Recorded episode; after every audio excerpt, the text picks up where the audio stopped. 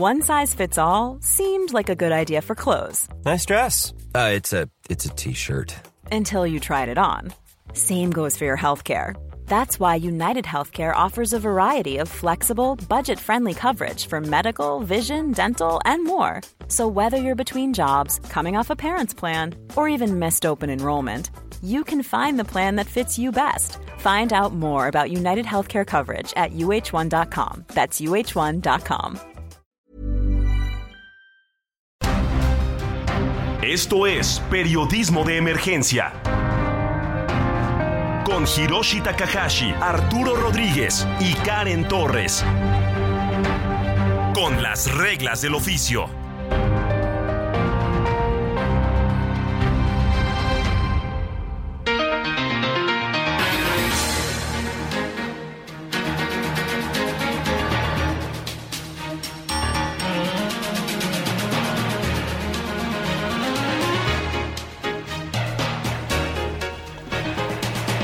Muy buenos días, muy buenos días, sean bienvenidos y bienvenidas a Periodismo de Emergencia en este domingo 14 de mayo del 2023. Son las 10 de la mañana con 4 minutos tiempo del centro de México, desde donde estamos transmitiendo. Estamos en vivo en las instalaciones de El Heraldo Media Group, como cada fin de semana.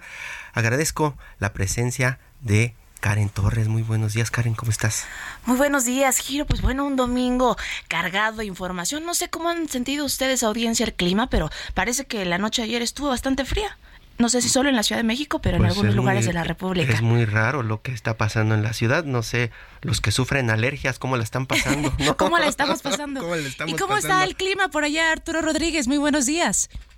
Con el gusto de saludarles como siempre, muy buenos días y muy buenos días al auditorio. Hola, Arturo.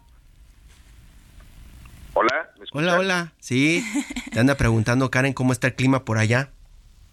Fíjate que ha estado fresco el día de ayer y el día de hoy, eh, inusualmente, porque habíamos llegado a temperaturas de hasta 37 grados, 36, y de repente da el bajón. Pues sí, es que estar con unos cambios de, obviamente, en el marco del cambio climático, que es inminente pues, en México y en el mundo. Y otro de los eh, temas que creo que ha sido fundamental y me gustaría compartirles, colegas, es que, pues por primera vez dan 46 años de cárcel a los agresores con ácido. Se trata de la primera sentencia contra violencia ácida en México y América Latina. Es un gran tema eh, que hay que, pues no diría que celebrar, pero sí visibilizar. Y qué bueno que la violencia ácida ya es castigada en México y América Latina. Y mientras tanto, lo de todos los fines de semana, Karen, Arturo, las corcholatas, estos personajes que pues son como los elegidos por el presidente de México, Andrés Manuel López Obrador, para iniciar este combate rumbo a la candidatura por la presidencia, que pues comenzará todo supuestamente en el 2024. Están en campaña, ¿no? Como todos los fines de semana después de su trabajo, se van a dar la vuelta y a comenzar a poner su narrativa en boca de otros. Está Claudia Sheinbaum que dice por ahí una cabeza, destaca igualdad dentro de la 4T, anda por Oaxaca. Y en Oaxaca también anduvo Marcelo Ebrard. Estoy con el pueblo, afirmó Adán Augusto en Baja California y está presumiendo el respaldo del gobernador de por allá. Y Ricardo Monreal llama a apoyar política migratoria. Arturo, ¿cómo ves las campañas de los candidatos que no son supuestamente campañas, pero que cada fin de semana están a todo?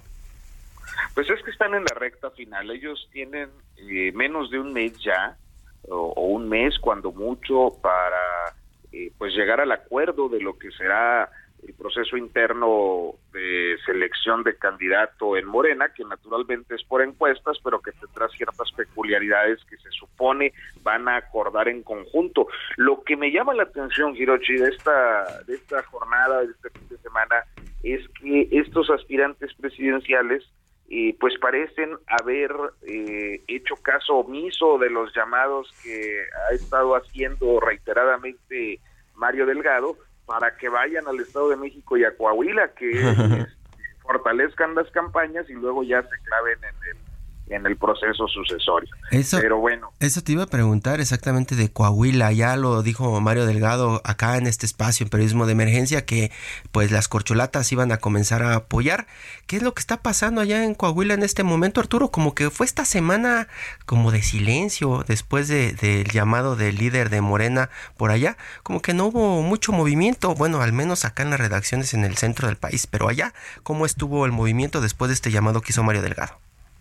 Fíjate que, bueno, yo creo que las reacciones principales han sido de, eh, pues, una personalidad que se ha visto eh, eh, envuelta en la polémica dentro de la 4T por haberse postulado a través del PT, Ricardo Mejía Verdeja, que él sigue pues reiterando que él representa la 4T. El, tema es que hay tres candidatos que dicen representar la cuarta transformación y naturalmente pues hay, hay eh, ¿cómo pudiéramos decirlo? Entre confusión, definiciones sesgadas y, una división eh, auténtica de, del movimiento López Obradorista en el estado de Coahuila.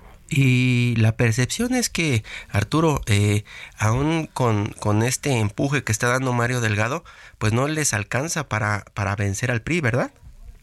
Va a ser muy difícil, yo creo que ya a estas alturas por ahí se ha estado eh, pues eh, eh, corriendo la versión sin ninguna fuente identificable de que Ricardo Mejía podría declinar en estos días a favor de Armando Guadiana, pero yo no sé si ya a estas alturas, a dos semanas de las elecciones, algo así sirva para para reposicionar al candidato de Morena. Y, lo que implicaría probablemente que su esposa lo deje porque es la más aguerrida dentro de esta campaña, ¿no? ha sido muy, peculiar su participación, un poco, digámoslo respetuosamente, altisonante. Ha, sido ha sido interesante y, el asunto de las visitas se había hablado de que iban a estar las corcholatas este fin de semana no llegó nadie por allá pues mira, el, fin de semana pasado estuvo eh, Ricardo Monreal y se supone que eh, eh, Adán Augusto iba a estar... este fin de semana. este fin de semana. El siguiente Sheinbaum y el último, si llegaban a algún acuerdo, Marcelo Ebrard. Marcelo Ebrard, que por lo visto siguen sin acuerdo con Ebrard. Parece ser porque Adán Augusto anduvo con el gobernador de Baja California, Víctor Manuel Castro, eh, pues eh, teniendo, teniendo su apoyo o demostrándole su apoyo allá en esa zona y pues eh, se esperaba que, que, estuviera, que estuviera por allá.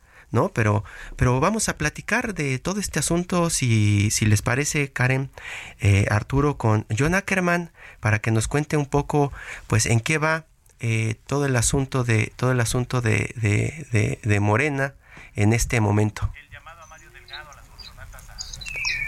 Hola John, muy buenos días.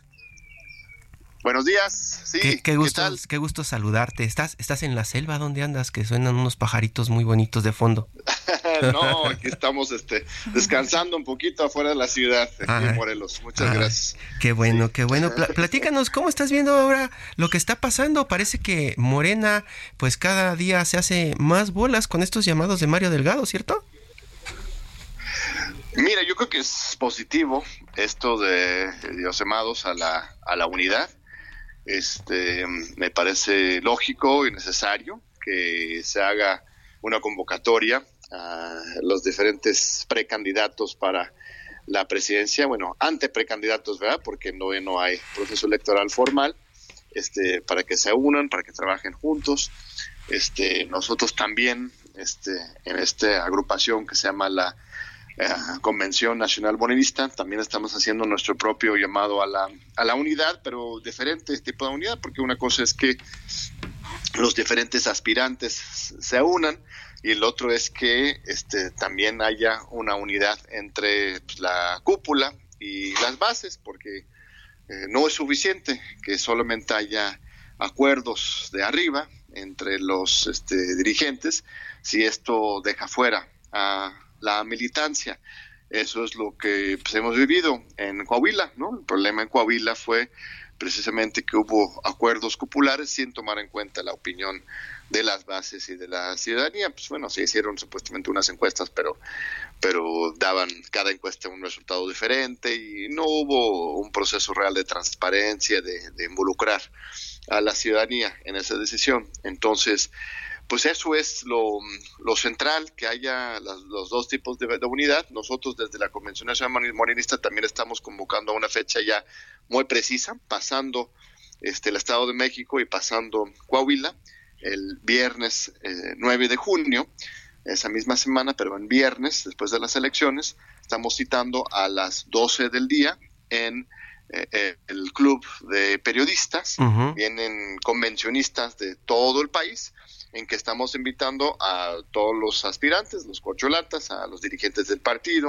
a los diferentes grupos internos, a que firmen un acuerdo de unidad ese viernes 9 de junio. ¿Y qué dice ese acuerdo? El acuerdo es un llamado a la legalidad. Nosotros pensamos que la mejor forma para asegurar que no haya divisiones, que no haya conflictos internos, es que todos nos pongamos de acuerdo y nos comprometamos con cumplir con lo que dice el estatuto del partido, no otra cosa.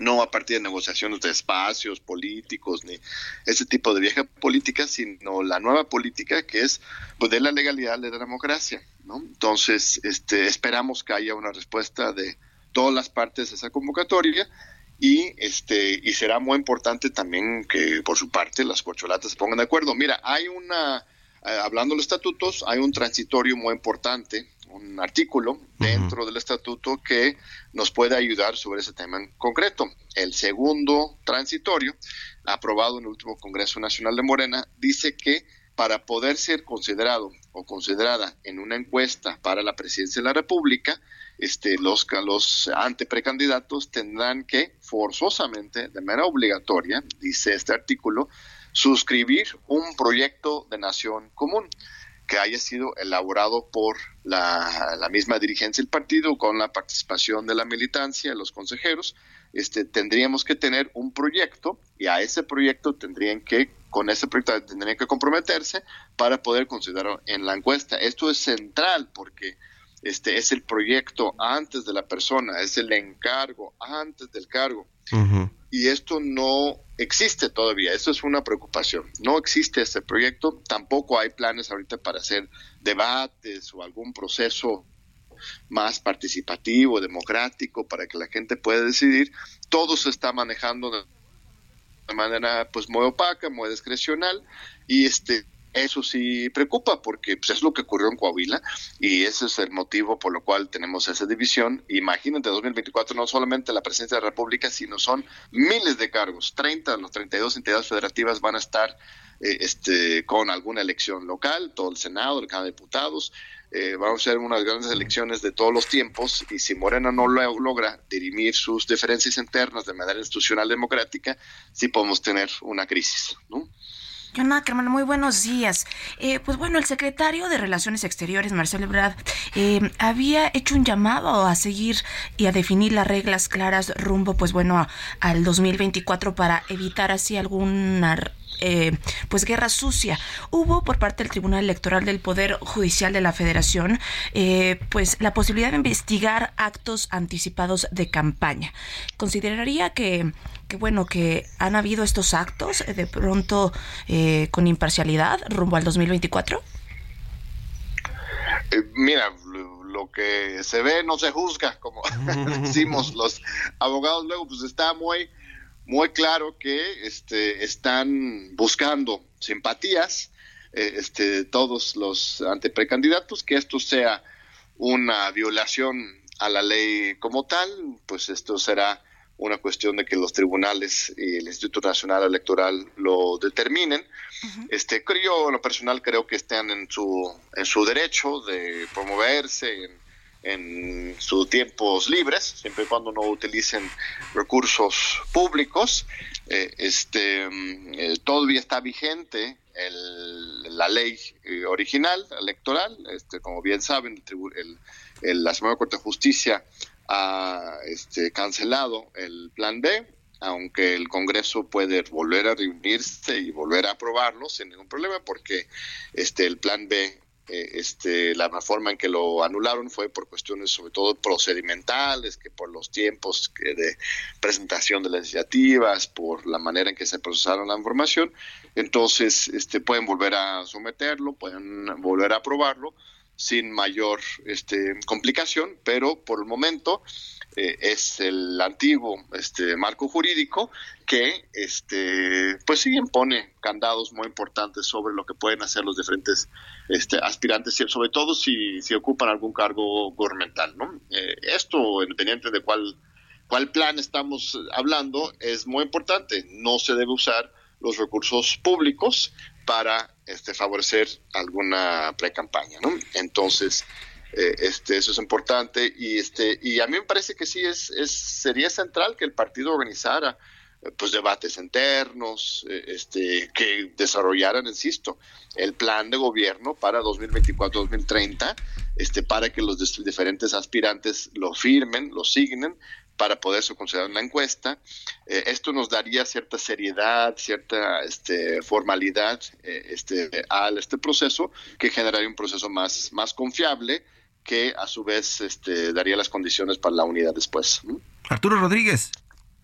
Y estimado John Ackerman, hoy pues vemos que ya algunos parámetros, digamos, de la política tradicional eh, se han movido y que ahora los aspirantes presidenciales o los aspirantes a cualquier candidatura eh, eh, inician con mucha anticipación eh, su promoción personal. ¿Crees que con lo que hemos visto hasta este momento, e inclusive con el este, adelanto no, de... ¿No me escuchas? No, no, no escuché la pregunta de, de Arturo, creo que él está también conectado por teléfono, si me lo pueden repetir, por favor. Pues básicamente preguntaba eh, si consideras que eh, eh, este pudiera darse algún no se oye perdón. sí. anticipados. Igual que me la repiten alguien del, del, del, estudio. Si no no está el enlace entre Arturo y yo. No nos está escuchando. Nos está escuchando. No, está ah. preguntando de el asunto de las campañas anticipadas de, de si consideras que esto pues es normal en estos tiempos míralo, eh, es, es, es diferente eh, eh, en términos históricos, ¿verdad? Porque mm, antes, eh, pues todos, eh, pues sí, se manejaban los nombres, ¿no? Se hacía la pasarela, pero era una pasarela mucho más controlada a la espera del, del lazo del presidente. Y aquí, aunque eventualmente, pues sí, lo más probable es que sea el presidente el que decida este, quién vaya a ser el candidato. Yo creo que ahí vamos a tener continuidad eh, con, con sucesiones anteriores. Eh, lo que estamos viviendo hoy realmente sí es diferente, es pues más democrático, ¿no? Porque cada uno de los de los precandidatos están este, haciendo su gira, hablando de sus experiencias, sus propuestas. Entonces, este, celebraría esa parte de que realmente es una cuestión de de, competencia democrática, un poco simulada porque no, no hay eh, pre-campañas formales, no hay debates, no hay un proceso real de competencia, pero cada uno sí está como que haciendo su esfuerzo por convencer a la ciudadanía. Entonces, eso sí lo, lo celebraría en, en, en principio, aunque pues sí hay que estar atento a lo que decían los tribunales, porque pues sí están en una, un filo este muy delicado, ¿no? Que si es este pre-campaña o, o, no, ¿no? Este eh, formalmente considerado. Y genera muchísimas suspicacias, eh, John, este asunto de que eh, pues están pidiendo desde el lado, por ejemplo, de Marcelo Ebrard y de y de Monreal, pues eh, reglas parejas o piso parejo dentro de esta pues precandidatura y pareciera que pues dentro de Morena no quieren. Pues es raro porque no Marcelo y, y Ricardo son eh, este pues los más conservadores, ¿no? Este en realidad son los que menos le han puesto eh, le han puesto énfasis en el tema de la democracia interna del partido, la militancia. Pues Marcelo realmente y, y Monreal, los dos, no tienen mucha cercanía con con la, militancia mm. del, partido. sus campañas más bien han sido por fuera, ¿no? Buscando eh, este respaldos entre pues la gente de dinero o de la sociedad que no son este morenistas entonces es un poco paradójico que ellos sean los que están eh, exigiendo un proceso interno más democrático tendría que ser justamente Claudia, la que es pues más de izquierda, más cercana teóricamente a las bases fundadoras del partido, a los morenistas de carne y hueso. Ella es la que tendría que estar a favor de esos procesos democráticos internos. Entonces, pues todo está como al revés, ¿no? de cabeza. Este son signos de, de, los nuevos tiempos, insisto. Yo creo que esto es positivo porque es una asociación no tan controlada como en sexenios anteriores, por lo menos dentro del partido este, oficial, ¿no? Este, sin embargo, pues sí tiene muchas debilidades, muchas debilidades y por eso desde este esfuerzo de la Convención Nacional Morenista, que es justamente los fundadores del partido, los que tenemos estas ideas de que Morena tiene que ser un partido, movimiento, estamos eh, este, pidiendo, exigiendo que se cumpla con el estatuto. Recuerda, recientemente, con la última vez que hablamos, eh, eh, este, fue cuando el Tribunal Electoral resolvió a favor de dar validez al tercer transitorio del estatuto que alarga un año extra los periodos de Mario Citlali, no solo hasta este año 2023, sino hasta 2024 para que ellos sean los que lleven este proceso. Eh, este, nosotros pues perdimos esa batalla jurídica, pero sobre todo política, porque nos echaron ahora sí toda la artillería pesada, ¿no? Con los gobernadores y con este otros pronunciamientos para frenarnos el paso a, la ciudadanía, a los militantes. No era una intromisión del Tribunal Electoral, sino los militantes buscando proteger sus derechos. Pero bueno, ni modo, ese caso está más o menos cerrado. Y este, pero estamos señalando que el tercer transitorio no es el único artículo que fue validado por el Tribunal Electoral.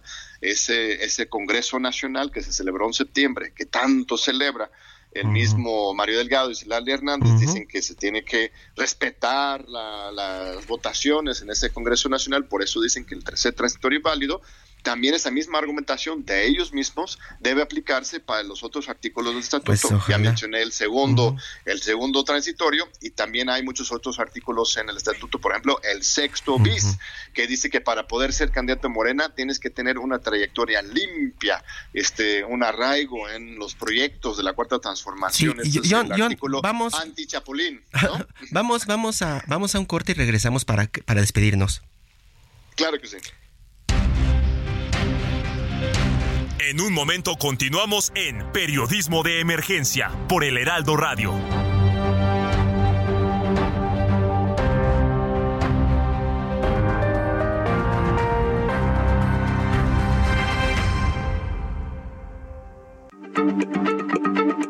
Heraldo Radio, la H se lee, se comparte, se ve y ahora también se escucha.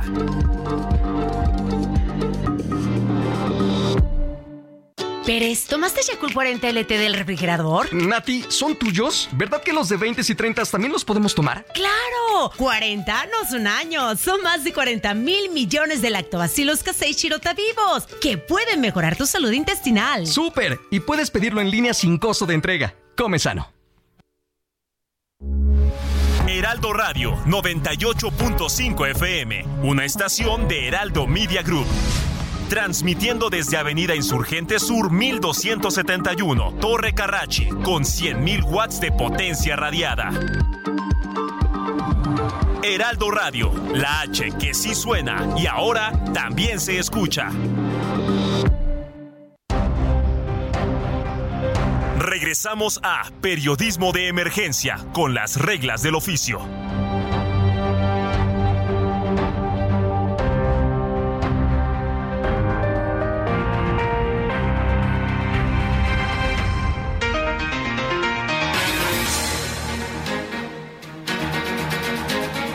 Muchas gracias por continuar en Periodismo de Emergencia. Estamos platicando con el profesor John Ackerman, uno de los fundadores de Morena, quien nos está platicando cómo es que está observando en este momento estas precampañas y los ajustes que se harán después de las elecciones en Coahuila y en el Estado de México.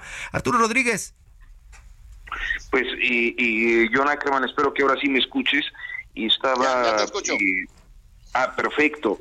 ¿Y cómo, cómo estás viendo este proceso sucesorio que ya está, aunque sea informalmente, en marcha? Eh, en relación a las elecciones del Estado de México y Coahuila, que Mario Delgado ha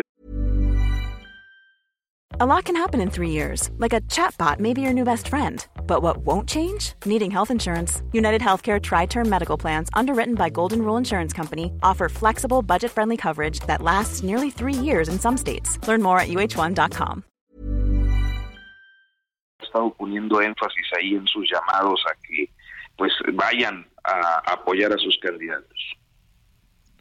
Pues yo veo un contraste radical entre el Estado de México y Coahuila. En el Estado de México veo una unidad este, muy articulada de los diferentes grupos eh, este, muy distintos en el Estado de México, todos a favor del FINA, un consenso eh, a favor de lo que ella representa, este, una necesidad de sacar al PRI del gobierno después de pues, tantas décadas. Este, ella misma ha logrado esta, esta unidad y eso lo veo muy, muy, muy positivo y, esperemos que Morena salga adelante, está muy adelante en las encuestas y este dependerá también de la limpieza del proceso. Sabemos que en el Estado de México hay hay mucha tendencia al, fraude de Estado, eh, este, desde el mismo PRI, hace seis años lo, lo vimos en carne propia, entonces eso es la, la alerta ahorita que todo el mundo participe y que cuide cuide los votos la sociedad civil y también a Morena en todos sus diferentes grupos. En Coahuila es un contexto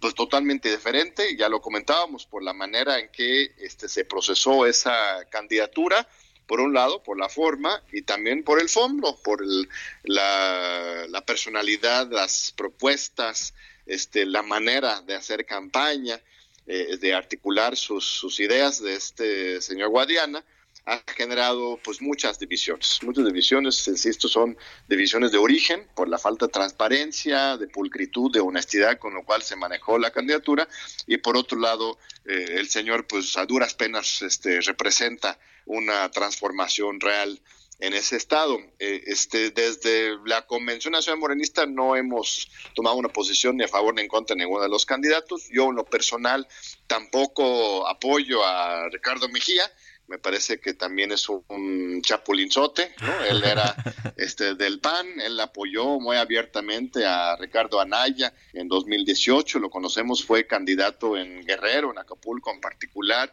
eh, este, una persona más cercana a Dante Delgado, al movimiento ciudadano, no es un fundador, tampoco representa los valores de la cuarta transformación desde mi personal punto de vista, pero este, hemos visto que muchos fundadores de Morena sí se han ido con él, hay muchos que se han ido con él porque él les ha dado espacio, él tiene un discurso un poco más democrático, de avanzado que del otro candidato, es candidato por un partido de la coalición de la 4T, el PT es parte de la cuarta transformación, entonces este, ahí veo, pues al final de cuentas es una competencia sana, ¿eh?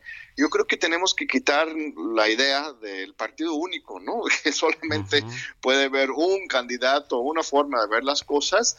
Yo creo que este celebro que haya competencia ahí. Sería una lástima que por esa división ganara el, el PRI-PRI, ¿no?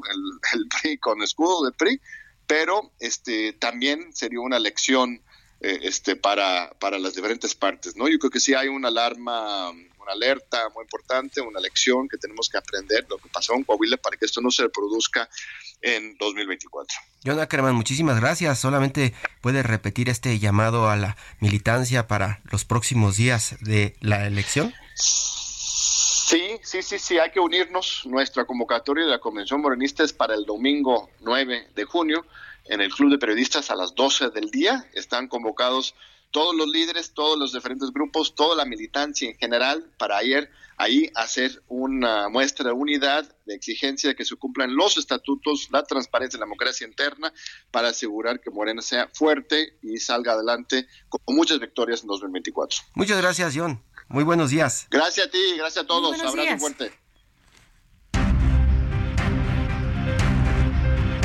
Sigue a nuestros conductores en Twitter en arroba Karen Torres MX, arroba Taca Inc. y arroba Arturo-RDGZ.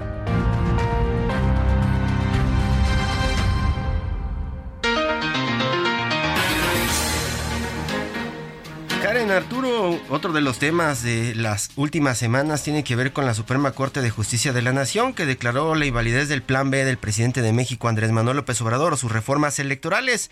Pero el presidente López Obrador advirtió que viene el Plan C. Pues así es, estamos en momentos álgidos importantes porque no solamente estará en juego la presidencia de la República, sino que también se renovará en su totalidad el Congreso eh, de la Unión y habrá, habrá elecciones locales en 30 de las 32 entidades federativas. Es un gusto esta mañana de domingo saludar a Juan Ortiz, quien es analista y director político de la Lupa Legislativa y también un integrante pues activo del Space Legislativo. Muy buenos días, Juan Ortiz. Hola Karen, ¿cómo están todos? Este, muchas gracias por la invitación aquí para hablar de este tema. Pues sí, Juan, luego de que la Suprema Corte de Justicia de la Nación declaró la invalidez, el revés del plan B de su reforma electoral, al presidente Andrés Manuel López Obrador, pues advierte que emprenderá ahora un plan C y esta vez, según él, eh, que pues Morena pueda ganar la mayoría calificada en el Congreso Federal. Anunció también una iniciativa para que los ministros de la Suprema Corte de Justicia de la Nación sean electos mediante el voto popular. ¿Qué opinión te merece todos estos movimientos y el revés del plan B? Fíjate que sí ha habido muchos ataques contra la Suprema Corte de Justicia de la Nación porque el plan, la reforma electoral era una de las principales, digamos, banderas de este segundo, en segunda mitad del sexenio López Obrador. Y eh, recordemos que la reforma constitucional no se, no se aprobó, no alcanzó mayoría calificada intentaron hacerlo a través de, leyes secundarias, para, lo cual hicieron este, este proceso legislativo mal hecho, por decirlo de alguna forma, porque en el momento en que se vote en contra de la reforma constitucional, se presenta esa iniciativa y en ese mismo momento la quieren someter a votación sin que nadie conozca su contenido.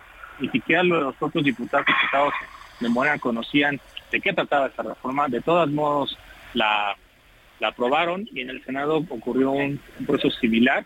Y lo que nos dice la Suprema Corte es de que si bien el Congreso tiene esta facultad para crear, reformar leyes, pues debe ser un proceso en el cual pues todas las fuerzas políticas estén informadas para que puedan sustentar su voto a favor o en contra. Y lo que terminaron haciendo pues simplemente abusar de una mayoría para imponer un tema sin que hubiera una deliberación, pues de qué trataba la, la reforma y cómo iba a impactar.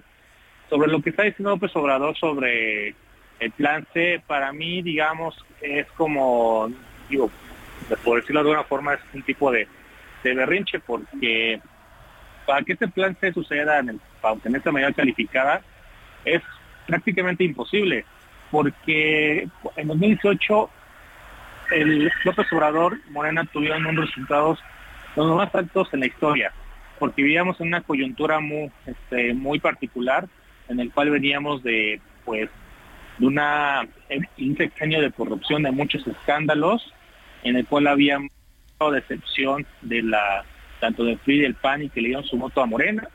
Y para que pueda tener mayoría calificada en 2024, pues debe superar sus resultados, debe de tener mayor votación para que tengan más diputados y más senadores, lo cual no ocurrió en 2018, sino que tuvo que hacer este, hacer mano de, esto que se llama sobre representación, lo cual les permitió que eh, 30-40% porcentaje se convirtiera en un 60% en representación del Congreso. Hoy no lo puede hacer porque tanto el INE y el Tribunal Electoral ya pusieron reglas para evitar este escenario. Entonces es prácticamente imposible que obtengan esta medida calificada en 2024, porque no se va a cumplir este escenario en 2018 y porque existen reglas de sobre representación.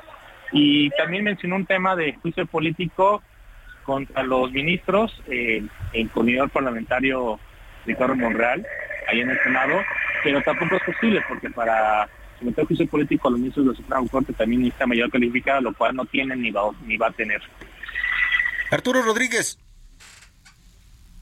Sí, pues muy buenos días. Y yo creo que uno de los eh, temas que esta semana captó mucho la atención fue el llamado al plan C, es decir, eh, pedir el voto eh, por su movimiento para poder aprobar reformas como, como esta. Eh, ¿qué, ruido le mete esto al, al, pues al debate eh, electoral? Fíjate que cuando López Obrador era oposición, era muy crítico cuando el gobierno se metía en esos temas de proceso electoral. Por mucho menos, por ejemplo, Vicente Fox hizo un comentario muy, le muy leve a cooperación. Él exigió que no se metiera el presidente, que no metía las manos. Incluso hubo eh, la reforma electoral de esa época, incluyó esa parte para que asegurar que tanto el gobierno, funcionarios no pudieran ni siquiera emitir una opinión. Pues ahora lo que estamos viendo es que el presidente está este, metiéndose hasta la, pues en, todos lados, en todo momento, en lo que ocurre en esos, en este proceso. Es también una, para mí es una violación el hecho que llame a votar, hablando de un plan C, en una mañanera dijo que si quieres tal cosa ya sabes por quién votar, si, quieres, si no quieres eso ya sabes por quién votar. Todo esto son intromisiones, son violaciones a las reglas electorales que realmente, por un lado, pues muestra su actitud contraria a cumplir con las leyes y también, también por un lado demuestra un poco de desesperación porque estaba acostumbrado a tomar decisiones sin ningún límite. Y lo que estamos viendo ahora es de que ya está topando con pared, ya está viendo que hay, hay, hay poderes, hay órganos que no se someten a esa voluntad y todas esas reacciones pues son precisamente eso, esta, esta frustración de que no se cumpla eh, su voluntad en algunos, algunos de los principales columnistas políticos lo que dicen es que eh, más que un berrinche o más que un revés para el presidente de México, es parte de una estrategia que tiene para volver todo esto pues un asunto electoral que en una de esas puede pegar la, la Suprema Corte de Justicia de la Nación y también darle elementos o darle municiones a algunas de sus corcholatas y operadores políticos rumbo al 2024. Mira, yo creo que en este tema es algo muy importante porque es muy difícil para decir a, la gente eh, qué implica la Suprema Corte, qué implica el Congreso, por qué son importantes, por qué es importante el INE, por qué es importante el INAI, porque lo que con la mayoría de la gente eh, lo, lo, vemos como lo que hace el gobierno o deja de hacer el gobierno y es muy difícil que comprendamos cómo es que defienden nuestros derechos eh, cada uno de estos entes. Y yo creo que es lo que aprovecha el gobierno federal pues para atacar a, por ejemplo a, la Suprema Corte. Porque mucho de que se le achaca a los ministros pues solamente son fallas de la fiscalía. El tema de impunidad el, el, tema de que no haya que los delitos no o sea no paguen los criminales pues es un tema tanto de la de la Guardia Nacional con la fiscalía y en último momento de los jueces pero se aprovecha de este, de este desconocimiento general que tenemos en nuestras instituciones pues para pues, atacar. Y por el otro lado yo creo que también es importante este, esto que comentas porque está, hay una sobrecarga de trabajo en la Suprema Corte porque están aprobando muchos temas en el Congreso que son a todas luces evidentemente inconstitucionales. Por ejemplo, la noche negra del Senado, 20 reformas en menos de 5 horas aprobadas en menos de 15 minutos cada una, tienen muchos errores en el proceso, legislativo y tienen elementos de inconstitucionalidad, pero esta sobrecarga de trabajo de la Suprema Corte pues, le da elementos al gobierno federal para decir, miren, la Suprema Corte está en contra de la transformación, está en contra de tus derechos, cuando realmente pues, lo que está haciendo, lo que, lo que viene a ser mal es el propio gobierno que no hace bien las cosas. Pues sí, es, es, es, bastante debatido.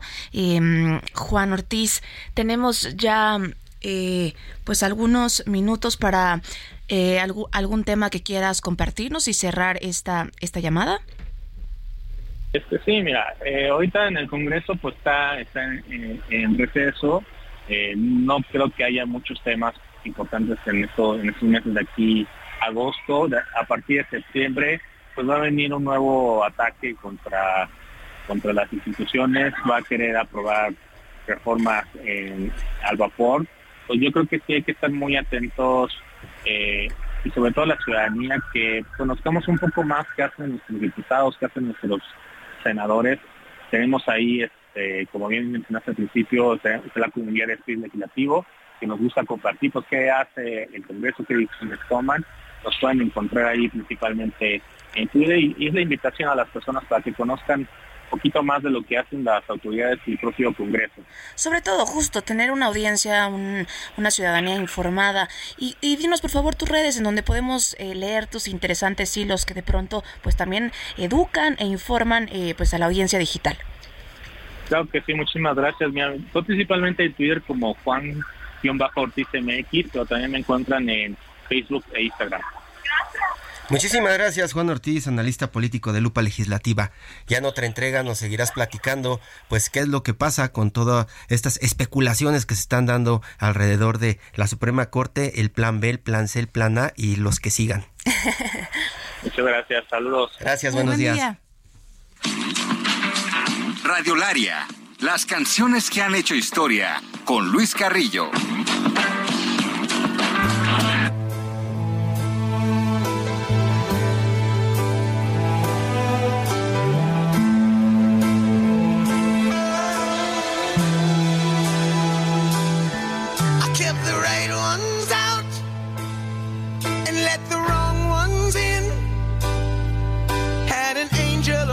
To see me through all my sins. There were times in my life when I was going insane, and trying to walk through.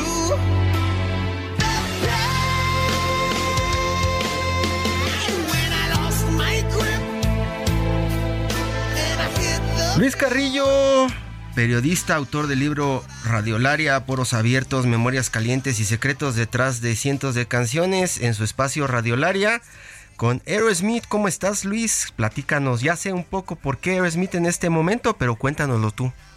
Hiroshi, Karen, Arturo, muy buen día. Pues antes que todo se nos va Aerosmith, acaban de anunciar la despedida. Correcto, ese es, ese es el motivo, ese es el pretexto, pero bueno, siempre hay una buena razón para hablar de Aerosmith. Y, así como sonaba ahorita rápidamente Amazing, ¿no? Una canción de hace tres décadas que lleva yo creo que una gran carga de nostalgia y que curiosamente eh, su origen está en los años 80. Esta canción es del 93, pero su origen está en los años 80 cuando un músico amigo del vocalista Steven Tyler, un músico que se llamaba, un guitarrista llamado Richard Supa, pues va a, va a visitar a Steven Tyler a un concierto de la banda llevándole unos cuantos gramos de cocaína al backstage y Steven lo rechaza y le exige que se vaya a rehabilitarse de inmediato, ¿no? Que se aleje. Y bueno, pues en esa rehabilitación, en una sesión de narcóticos anónimos, Richard Chupa, este guitarrista, escucha a una mujer decir, he perdido a los buenos y he dejado entrar a los malos. Y si ustedes recuerdan la letra de Amazing, precisamente esa es la columna vertebral de la, de la canción. No es una canción de amor, es una canción de perdición y redención. Y después de varios meses en que él se está rehabilitando, este Richard Supa llama a Steven Tyler, le cuenta de esta frase que escucha en, Narcóticos Anónimos, y, Steven Tyler le dice, apenas te estés rehabilitado, vente a escribir conmigo una muy bella canción sobre esto. Es lo que sucede finalmente eh, unos pocos meses después. Y bueno, pues esto se convierte en un clásico de Aerosmith. El final de la historia es un final feliz. En la gira del 94 de Aerosmith, eh, Richard Supa es ya un integrante más de la banda, un integrante, un guitarrista de apoyo, y Steven Tyler lo lleva de la mano a mirar una de las mantas que está colgada en la arena de Miami donde está tocando Aerosmith, y ahí se ve una manta de narcóticos y alcohólicos anónimos diciendo gracias Richard. Entonces una una historia de redención después de la adicciones. Y, si, y si no estuviera eh, limpio eh, eh, Steven Tyler, no tendría esta gira de despedida. Ya tiene 75 años, 75 años, es, es, increíble porque siempre hablamos de los Rolling y de, y de cuánto duran este, cantando y pues esta banda más de 50 años rodando también. Así es, y de hecho Steven Tyler tiene muchos años limpio, sobrio, y viviendo en, en, Mali, no sé si ustedes sabían, pero en las playas de Mali, eh, tiene una residencia al lado de la playa maravillosa, completamente tranquilo y alejado de los excesos y las adicciones que tuvo en los años 70 y 80. un, un, un hombre que pues pasó por todo, pero que ya lleva, como bien dice Hiroshi, varios años limpios. Ya, ya, es un, ya es un viejito retirado que ya quiere irse a su casa, a lo mejor en Cabos, ¿no? Que le sigue gustando a las mujeres, ¿no? De todas maneras, sigue teniendo como, ya nos dirá Karen, pero es de estos casos como Mick Jagger, este, de estos feos que le gustan a las mujeres. pues tiene planeado hacer su cierre por lo que se ha comentado y publicado en Montreal, en Canadá, el próximo 26 eh, de arranca, enero. Arranca la gira de cierre en Montreal. Arranca el final, arranca, arranca. La paradoja, ¿no? Arranca el final. Arranca, el final. el final, exacto. Y, o sea, la idea es que arranque y cierre pues en Montreal. Y, y, fue un, pues ha sido icónico toda esta historia, ¿no? Esta banda estadounidense que antes le llamaban los Toxin Twins por los chicos malos de Boston, con esta, pues que ya lo comentabas, eh, pues enlace, eh, histórica adicción a las drogas, pero bueno, sin duda una gran una banda, una banda que hasta tiene su juego en Disney. No sé si han tenido oportunidad de subirse al roller coaster de los Aerosmith. Exacto. Además de, los, de, las bandas que aprovechó el final de, de la época de gloria de, de MTV con esa trilogía de videos con Alicia Silverstone. Uno de ellos era precisamente Amazing nuestra generación de viejitos recordará bien esta trilogía, claro. esos videos, ¿no? Y, y, también, pues recordarán muy bien que era un momento en donde a algunos les sacó ronchas con su trabajo con Ron DMC, que de pronto era cuando el metal, el punk, el rap estaba separado, ¿no? Era, era, era un motivo para que te llamaran poser, escuchar otro tipo de corriente musical. Y ellos lo hacen y generan un éxito comercial que los vuelve a la vida, ¿no? Totalmente. Ahora sí que mezclando en el mismo microondas el rap o el hip hop y el hard rock con aquella maravillosa canción que por cierto pues llega muy alto en las listas. A la gente le agradó, a los puristas lo, odiaron. Pero fue un experimento súper exitoso. Probablemente ellos tienen la culpa de que hoy escuchemos a Los Ángeles Azules con rock, ¿no? Ahora no se quejen de que todo el mundo está mezclando este, géneros y artistas. Aerosmith y Ron DMC pusieron el, el, desorden, como dicen, ¿no? Arturo Rodríguez. Y pues, Luis, como siempre, un, gusto escucharte. Y, ¿qué, rolas podemos considerar eh, que, bueno, pues hicieron historia? ¿Cuántas de las rolas de Aerosmith tienes eh, pues en tus listas? Híjole, hay demasiadas, pero oh, por supuesto Walk This Way está Dream On, una de las primeras que siempre ha sido parte de sus grandes canciones. Y luego en los 80 tuvieron varias. La verdad es que Loving on Elevator la recordamos como una de las principales. Esta trilogía de los 90, Crazy, Crying, Amazing, Living on the Edge, ya para públicos un poquito más para acá, han tenido muchísimas canciones. Wild Dog, de rock duro, de rock clásico. Una banda que necesita dos conciertos para mostrar todo el arsenal. Luis Carrillo, Arturo Rodríguez, Karen Torres, pues creo que eh, estaría bien despedirnos con más Aerosmith y ya seguiremos platicando en una próxima entrega de estas canciones y lo que está detrás de estas canciones y las memorias calientes y los secretos. Luis, muchísimas gracias. Un abrazo, Luis. Un abrazo, amigos. Muchas gracias por acompañarnos. Nos escuchamos en la próxima entrega de Periodismo de Emergencia. Arturo, Karen, gracias. Buenos días. Hasta el sábado. Buen abrazo.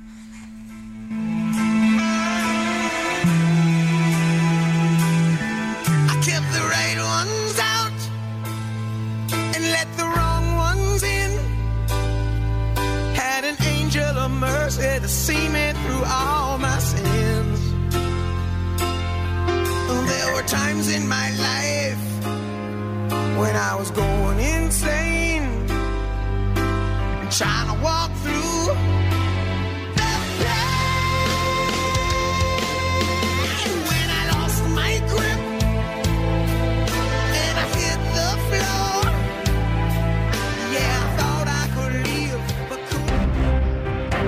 Hasta aquí, periodismo de emergencia. Con Hiroshi Takahashi, Arturo Rodríguez y Karen Torres. Con las reglas del oficio.